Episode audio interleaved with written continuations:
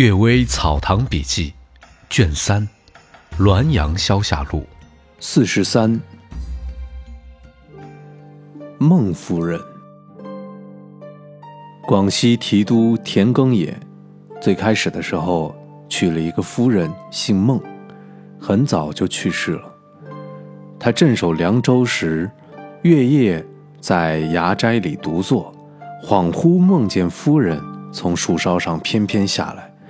两人像以前那样彼此说了几句客气话。孟夫人说：“我本来是天女，命里该当你的妻子，缘分满了就回去了。今天路过这儿相遇，也是缘分未尽之故。”田耕也问：“我能当多大的官儿？”夫人说：“你的官职不会到此为止，不久就会升迁。”又问：“我能活多大岁数？”夫人说。这很难说，你死的时候不在乡里，不在官署里，不在路上的馆舍里，也不会死在战场上，到时候自己就知道了。问死后还能再相见吗？夫人说：“这就在你了，经努力，死后升天就可相见，不然就见不着了。”田耕野后来征伐叛乱的苗民，回师之时，在军营中去世了。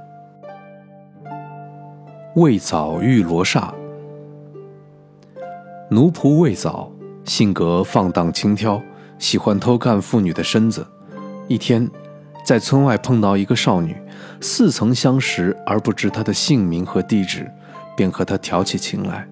少女半推半就，一言不发，目光默默有情，然后阴狞一笑，转身朝西去了。魏藻注视着她，少女又回眸一笑，魏。便跟着他走，渐渐靠近。少女脸上飞起了一片红晕，低声说：“来往的人多，叫人看见难为情。你离开我半里，跟着我到家。等到了家，我在墙外的车棚里等你。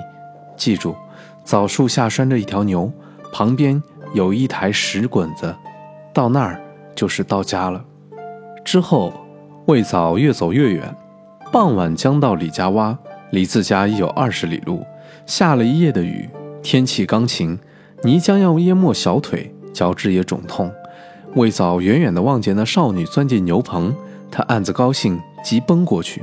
少女背着他坐立，正要去拥抱，少女忽然转过头来，却长得像罗刹鬼一样，牙齿如锯，手指像铁钩，脸色墨黑，眼如闪电。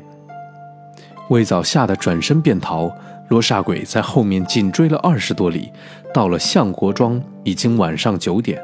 他知道是岳父家，撞开门，撞倒了一个少女，他也绊倒了。几个妇女乱哄哄跑来，拿着捣衣棒一阵猛击。魏早打得说不出话来，只是我我乱叫。不一会儿，一个老太太拿着灯出来，才知道是女婿。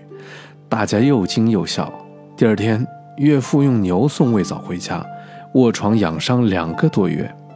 而魏藻在看见罗刹鬼那天，其他人并未看见，是不是他以邪招邪，狐鬼趁机耍他呢？先兄秦福说，魏藻从此再也不敢寻花问柳，路上遇到妇女也低头走过去，把上面这件事儿看作是神灵的惩罚，也是合适不过的。堕井不死。离我家十多里有一个瞎子姓魏，五五年除夕，他到所有经常叫他弹唱的人家辞岁，各家都给了他食物，自己背了回来。半路，他失脚掉进了一口枯井里，因为是在空旷的野地，路径偏僻，又家家都在守岁，所以路上没有行人。他大声呼叫，气堵口干，没有应他的。幸而井底空气温暖。又有糕饼可以吃，渴得厉害就吃水果，竟然几天不死。碰巧屠夫王以胜赶猪回来，离井还有半里路光景，忽然绳断猪逃，疯狂奔跑在田野中，也失脚掉进了井里。王以胜拿钩弄出了猪，才发现瞎子只剩下一点气息未断了。那井不是屠夫所应当去过的地方，这仿佛有一种什么神力在支配。已故兄长秦胡问道：“在井里的情况。”瞎子说：“当时万念都空，心已经如同死去，只是想到老母卧病，等待瞎眼的儿子来奉养。现在连瞎眼的儿子也不能得了，估计这时恐怕已经成了饿死的人了。